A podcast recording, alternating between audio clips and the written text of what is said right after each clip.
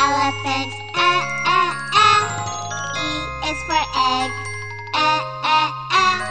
Jet and net. Hen and pen. Eh is the sound of E. Big E, little E. Eh, eh, eh. E is for elephant.